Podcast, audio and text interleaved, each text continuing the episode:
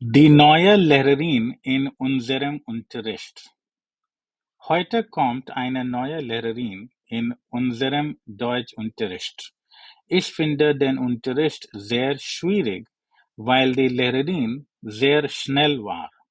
Außerdem hat sie die neuen Wörter entweder nicht ausführlich erklärt oder schwierige Wörter verwendet, um sie zu erklären. Wegen der hohen Geschwindigkeit war es für mich schwer zu verstehen.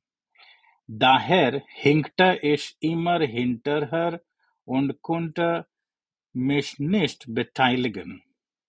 Es wäre hilfreich, wenn sie langsamer spricht, besser erklärt und Informationen über Adjektiv, Adjektivendungen, Verbformen und Präpositionen geben würde. Sonst kann ich nicht gut lernen.